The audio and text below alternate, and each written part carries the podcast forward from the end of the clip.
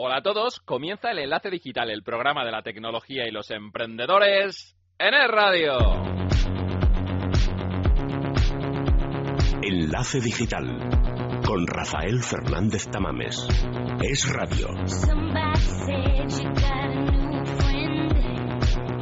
Nueva semana, edición número 53. Os agradecemos los mensajes que nos han llegado a nuestro Twitter en arroba es enlace digital, a nuestro Facebook en facebook.com barra radio enlace digital, a nuestro Google Plus en plus.google.com buscando enlace digital y en nuestro correo electrónico en enlace digital arroba radio punto fm.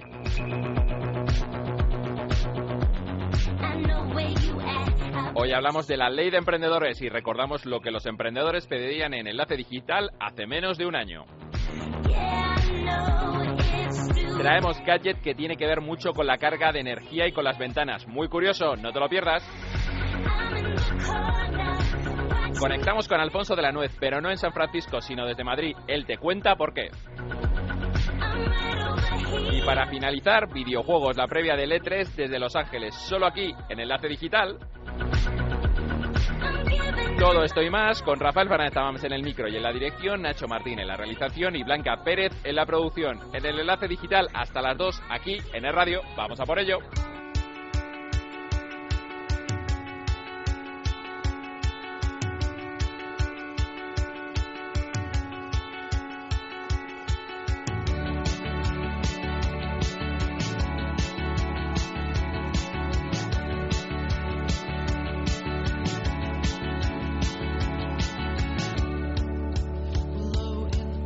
Damos la bienvenida a los nuevos seguidores en redes sociales de Enlace Digital y os recordamos a todos los oyentes que seguirnos en redes sociales tiene premio. Estaros atentos esta semana a nuestros perfiles sociales.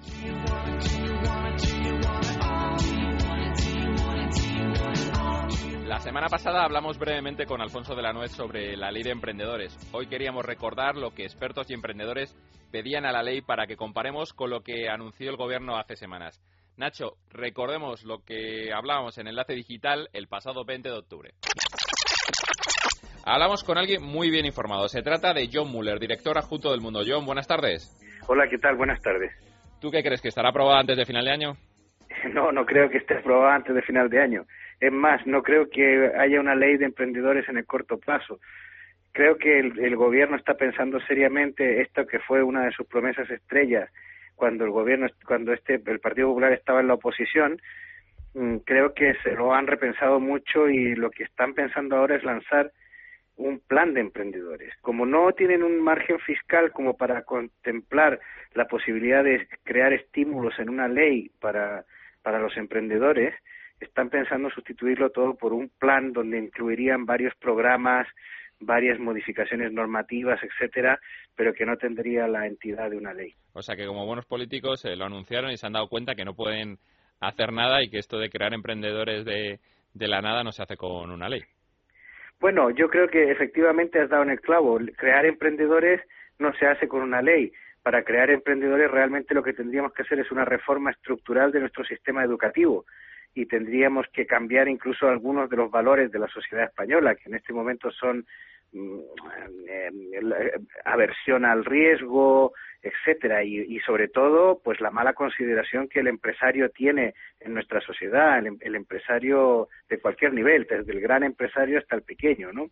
Y, y, eso significan cambios muy de fondo, cambios de valores, de actitudes eh, de la sociedad española que no parece fácil que se vayan a operar en el corto plazo. Yo tampoco creo que una ley eh, sea una solución y mucho menos una que se denomine ley de emprendedores, pero si tuviéramos que ir a lo práctico, a lo que realmente puede hacer el gobierno, lo que está en sus manos, ¿qué tres cambios, sean o no sean dentro de una ley o de un programa, es decir, qué tres cambios normativos tú crees que serían fundamentales para que se emprendiera más en España o que fuera o tuviera menos barreras? Hombre, yo creo que primero hacer realidad eso que han prometido todos los gobiernos, que es que se pueda crear una empresa en 24 horas. Eso que lo han prometido todos nunca es verdad. Al final siempre existen barreras burocráticas, administrativas y papeleo que hacen imposible que se pueda crear una empresa. Incluso ahora con las modificaciones que se están adoptando en Madrid para determinadas eh, para abrir determinados locales, determinadas empresas que cumplan ciertos requisitos, siempre hay tantas excepciones, siempre hay tantos matices, siempre hay que terminar llamando a un aparejador para que te mida el local, para que te justifique no sé qué, cosa que yo no comprendo por qué hay que pagar a aparejadores para que, para que puedas abrir un negocio, vamos. O a un notario. Eh, o a un notario. Entonces, siempre existe alguna traba burocrática o siempre el Estado consigue asignar el salario de otra persona al cargo del emprendedor que quiere iniciar un trabajo. Esa es una de las medidas que, si eso fuera verdad, pues ya sería un gran avance, que se pudiera crear una sociedad por Internet o que se pudiera establecer un negocio simplemente inscribiéndolo por Internet o anunciando o levantando la reja o abriendo la puerta de tu local esa mañana y diciendo aquí acabo de poner mi negocio, una panadería, lo que sea o una tienda. Bueno, eso me parece un sueño casi imposible, pero yo creo que eso sí sería una revolución del punto de vista del emprendimiento. Eh, luego, creo que mm, me decías medidas concretas que se podrían hacer. Bueno, pues creo que hay que, que una de las cosas que tiene que hacer el gobierno es destruir legislación en vez de seguir dictando legislación. En todos los sectores hay eh, hay legislación burocrática que introduce trabas, palos en las ruedas de las nuevas empresas. Y no me refiero a legislación, por ejemplo, que intente estimular la competencia, que es uno de los grandes fallos de la economía española. Carecemos de una competencia real en todos los mercados. No somos competitivos y no nos gusta la competencia. Tenemos aversión a la competencia y al riesgo. Y en tercer lugar, creo que o sea, eliminar legislación que es burocrática y que entorpece los negocios, ya no solamente las trabas para crear una empresa, sino la legislación de funcionamiento cotidiano. Por ejemplo, te voy a poner un solo ejemplo, la ley de protección de datos, una ley magnífica para una multinacional, pero que destruye completamente una pyme porque ninguna pyme puede cumplirla realmente. Entonces, es necesario que la legislación española tenga a la hora de legislar, nuestros legisladores dejen de pensar en lo ideal y empiecen a pensar en los escalados que nos impone la realidad. No es lo mismo la ley de protección de datos para Iberdrola que para una pequeña pyme que está en un polígono industrial en Getafe.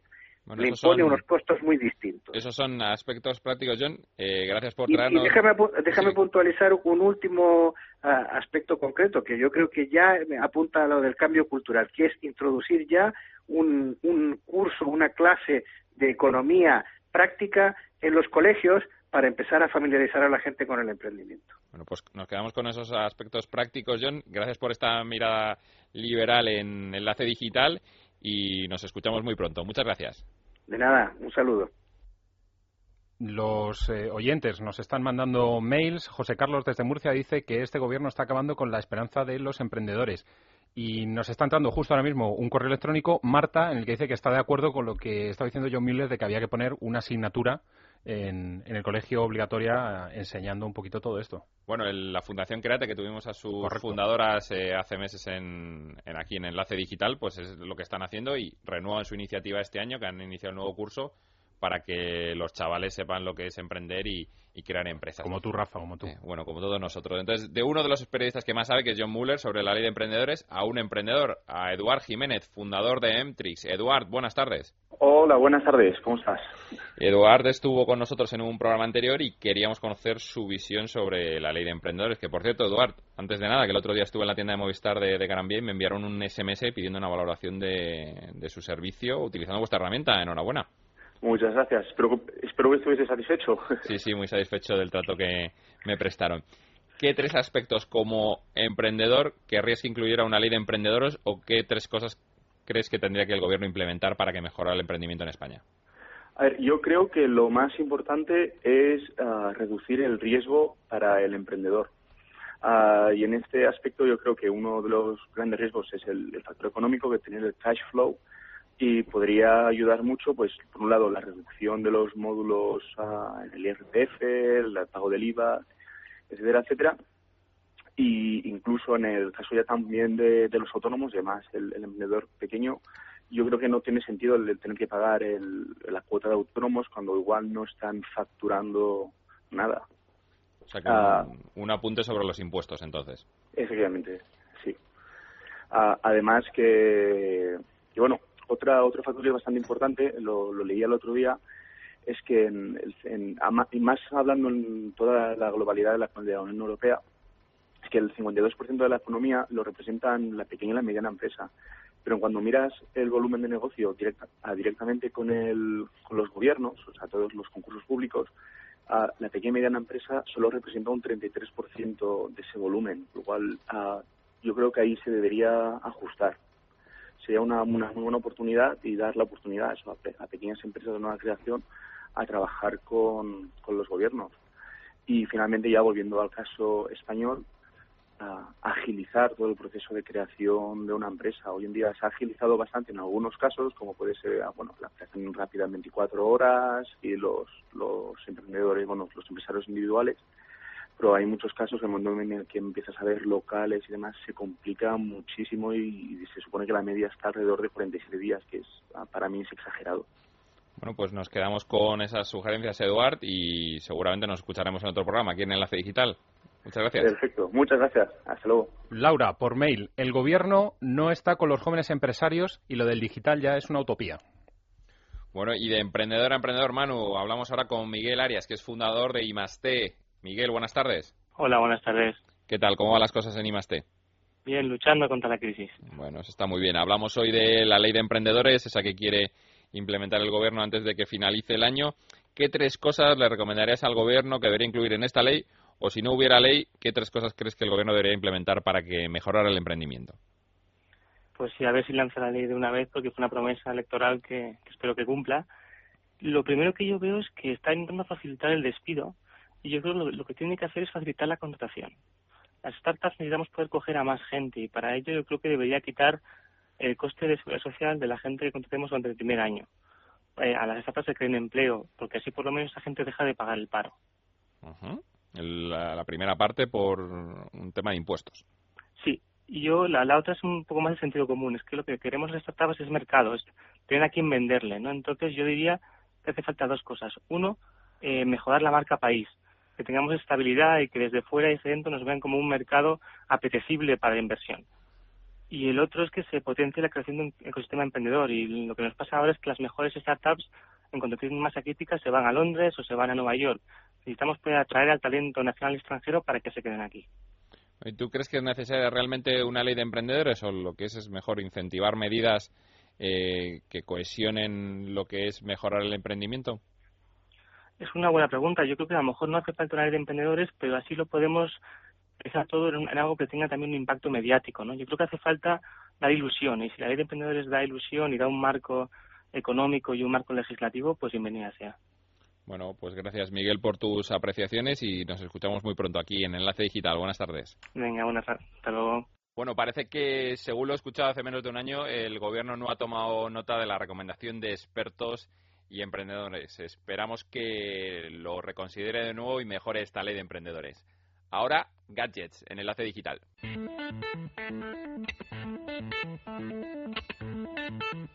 Gadgets en Enlace Digital.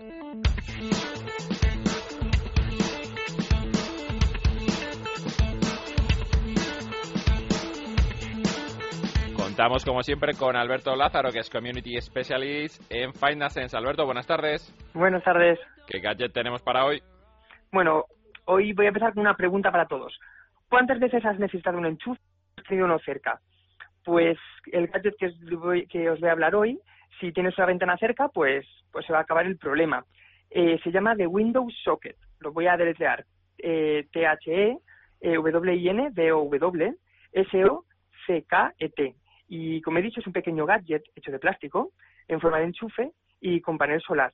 Entonces, bueno, se cuelga en, el, en una ventana y, con él podemos cargar todos nuestros aparatos tecnológicos. O sea que mis visitas a los aeropuertos me vendrán muy bien. Vamos, súper bien. ¿Puntos fuertes? Pues mira, quizá eh, si estamos en casa no nos sea muy útil. Pero bueno, para aquellos que viajen mucho, como has dicho, o tengan que trabajar con el ordenador en lugares alejados de, de los enchufes, pues la verdad es que se convierte en el compañero perfecto. ¿Puntos débiles? Pues bueno, tarda entre 5 y 8 horas en cargarse completamente. Pero bueno, eso sí, luego nos ofrece 10 horas de carga. Así que bueno, además existen varios en el mercado que están dando muy buenos resultados. Aunque bueno, no son tan originales como este que se está hablando. ¿Qué precio tiene? Bueno, pues eh, de precio todavía no se ha hablado porque se presentó hace unos días en, la, en, en una página a la que invito a todos los oyentes a que entren. Eh, son tres W, Yanko con Y y K y Design como diseño en, en inglés. .com. Y bueno, como he dicho, todavía no ha salido el precio, pero bueno, anuncian que muy pronto se podrá comprar desde esa misma página. ¿Y qué nota le pones? Pero voy a poner un 4 sobre 5, porque bueno, seguro que es muy divertido ver a la gente, ¿no? Cómo, cómo utilizas este enchufe colgado de un cristal en una ventana, sin contar con, con la utilidad, claro. Gadget muy original, Alberto. Muchas Sí. gracias. Venga, muchas gracias. Seguimos entreteniéndonos. En Securitas Direct creemos en un mundo más seguro para todos. Por eso hemos creado Verisur Smart Alarm, la primera alarma con la que podrás ver y escuchar lo que ocurre en tu casa, saber quién entra, quién sale y a qué hora, y todo controlado desde tu smartphone. Llama ahora a Securitas Direct al 902 30 0060. Consigue tu Verisur Smart Alarm con aviso a policía y siéntete seguro las 24 horas 365 días al año. La instalación es gratuita, sin cables ni obras, y su cuota de servicio mensual muy asequible y a tu medida. No lo dudes. Llama al 902 30 0060. Verisure, la única Smart Alarm. Máxima protección a tu alcance. Recuerda, 902 30 0060 y siéntete seguro. Este sábado termina la liga y aún queda mucho en juego. Por Europa y por el descenso. En la Liga Es Radio comenzamos a contarte el desenlace de la última jornada a las cinco y media de la tarde, cuatro y media en Canarias. Con el Real Madrid Osasuna desde el Bernabéu y el Fútbol Club Barcelona Málaga desde el Camp Nou. A las nueve, el resto de partidos donde se juega todo. Sevilla-Valencia, Depor, Real Sociedad, Delta Español, Zaragoza, Atlético de Madrid, Mallorca, Valladolid, Granada, Getafe, Levante, Betis, Rayo Vallecano, Athletic de Bilbao. Ocho partidos no aptos para cardíacos. Que no se mueva nadie, porque este sábado más que nunca, la Liga es radio. Enlace Digital con Rafael Fernández Tamames.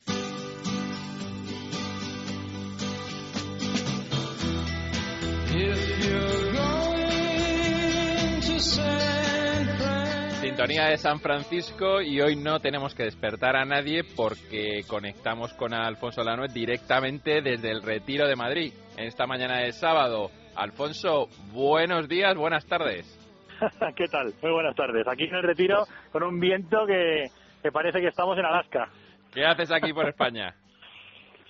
Pues mira, eh, mitad vacaciones, mitad trabajo. Eh, tengo tengo unas, unas vacaciones eh, anticipadas porque aprovechamos unos temas personales con el viaje, con un viaje de negocios.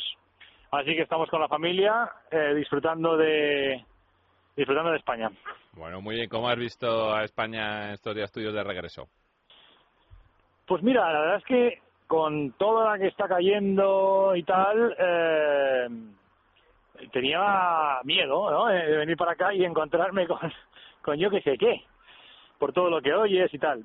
Sinceramente, eh, las cosas son muy las cosas son muy diferentes, ¿eh? está claro. Y, y, y algunas cosas eh, se hacen muy bien allí eh, y tal. Eh, aquí tenemos una crisis tremenda, pero a mí me gusta ver las cosas en positivo siempre. Entonces, la verdad, me he encontrado por primera vez creo que en mi vida con un par de partidos, los partidos de la ma- mayoría, ¿no? Eh, eh, aquí, pues el PP y el PSOE, que de repente hablan y, y que intentan hacer cosas juntos para llevar eh, eh, al, al, al Parlamento Europeo, ¿no? Propuestas conjuntas, ¿no? Eso está muy bien, eso está muy bien. Bueno, Eh, se, no- se nota que, que acaba de aterrizar y, y, y lo ves todo positivamente, pero está bien, hay que, hay que mirarlo así positivamente. Hombre, eso es un poco lo que lo que intento, ¿no? Es decir, hacer un equilibrio entre e- esa visión un poco desde fuera. Yo lo sigo mucho, ¿eh? Pero la verdad, es la primera vez que veo, sinceramente, pues, eh, no sé, a mí me parece positivo. Y luego después, eh, pues no sé, porque es que a lo mejor es que es Madrid, y Madrid a lo mejor, pues, es una ciudad muy grande y no es representativa de todo el país entero, pero, pero yo creo que yo veo a la gente currando, yo veo a la gente moviéndose, eh, veo debates en la televisión, como estoy de vacaciones, tengo mucho tiempo para, para ver los medios, y entonces la gente se preocupa de este tema y, y cómo estamos y están trabajando en ello. Entonces, seguro que hay cosas que mejorar eh, y, y algunos lo harían mejor que otros, pero sinceramente me quedo con esa nota un poco positiva. Y por otro lado, hombre, pues, pues eh, no me gusta nada la polución que hay en Madrid, sinceramente. Bueno, eso como a ninguno de nosotros y habrá que hablar seriamente con, con la alcaldesa. Pero eso es otro tema y de otro programa. Regresemos a nuestros temas. iPhone barato. ¿Cómo lo estás viendo desde allí el- la llegada inminente de, de un iPhone más barato, la solución de, de la compañía Cook para Sí, se subir está, se está hablando desde hace mucho tiempo como parte de ese plan de acción para eh, darle la vuelta a esta crisis, entre comillas, ya quisiéramos muchos tener esa crisis que tiene Apple, ¿no? Eso es. Eh, entonces, hombre, eh, mi cabeza, en cierto modo, piensa que hay que diversificar y hay que evolucionar y que, en cierto modo, eh, Apple ha perdido ese efecto cool del que hemos hablado tantas veces.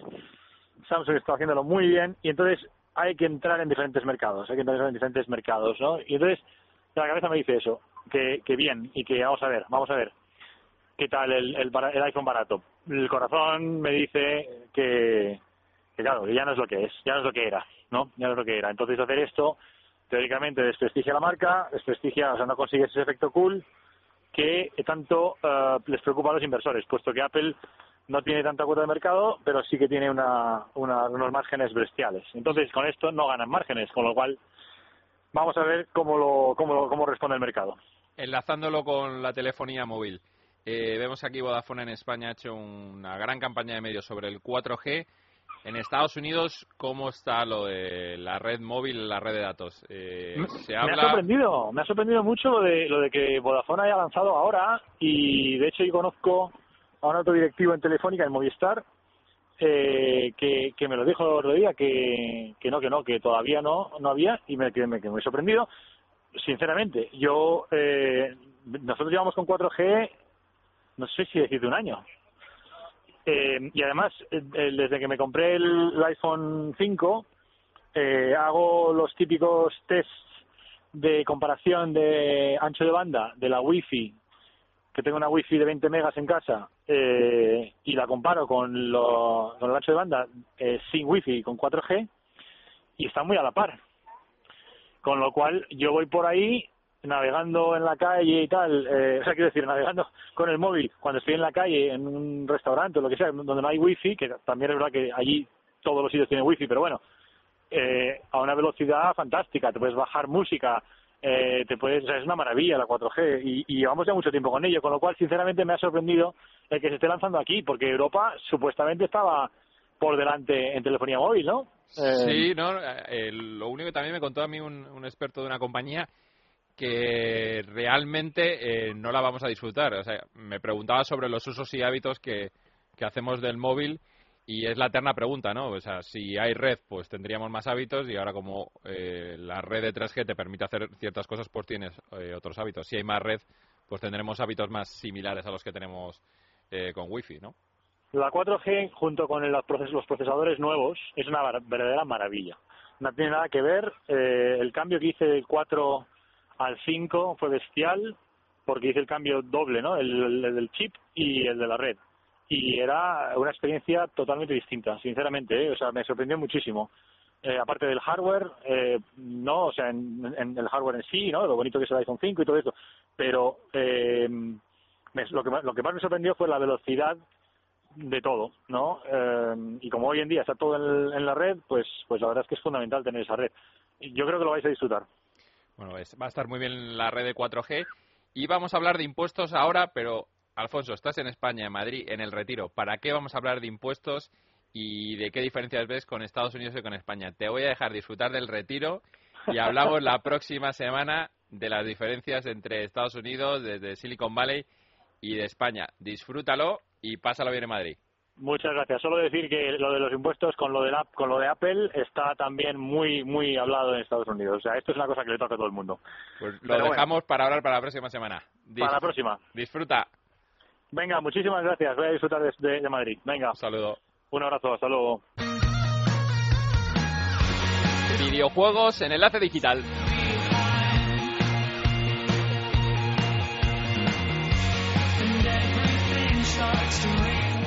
Hoy no podemos contar con los chicos del sótanoperdido.com porque están en pleno vuelo viajando a Los Ángeles. ¿Y por qué? Porque el próximo 11 de junio empieza la macroferia del entretenimiento digital E3. Eh, durante tres días que dura el evento, la compañ- las compañías van a mostrar sus cartas, sus planes de lanzamiento, van a desvelar muchas sorpresas y este año es especialmente movido ya que Sony y Microsoft presentan nuevas videoconsolas de nueva generación, van a profundizar en detalles, van a aclarar fechas de salida y van a cerrar de una vez todos los rumores previos al E3. Tenemos el equipo del sótanoperdido.com en Los Ángeles y la próxima semana nos traerán muchas novedades desde allí.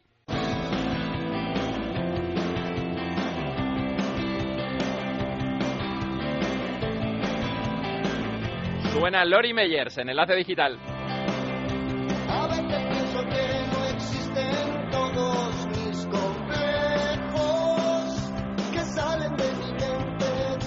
Suena en Enlace Digital su nuevo disco Impronta.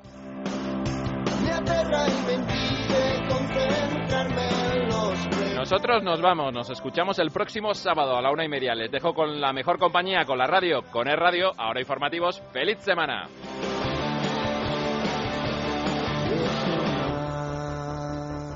que me cueste olvidar todos los días que compartíamos y todo era especial y me cuesta borrar esa alegría que nos unía y nos hacía mejorar.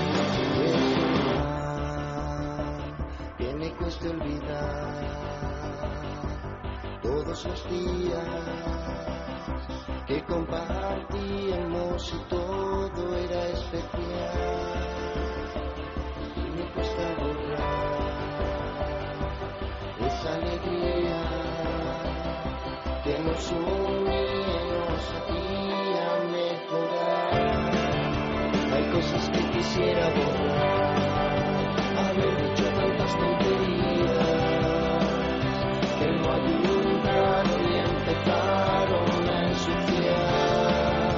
Pero es que no puedo soportar y sabes que me cuesta la vida pensar que todo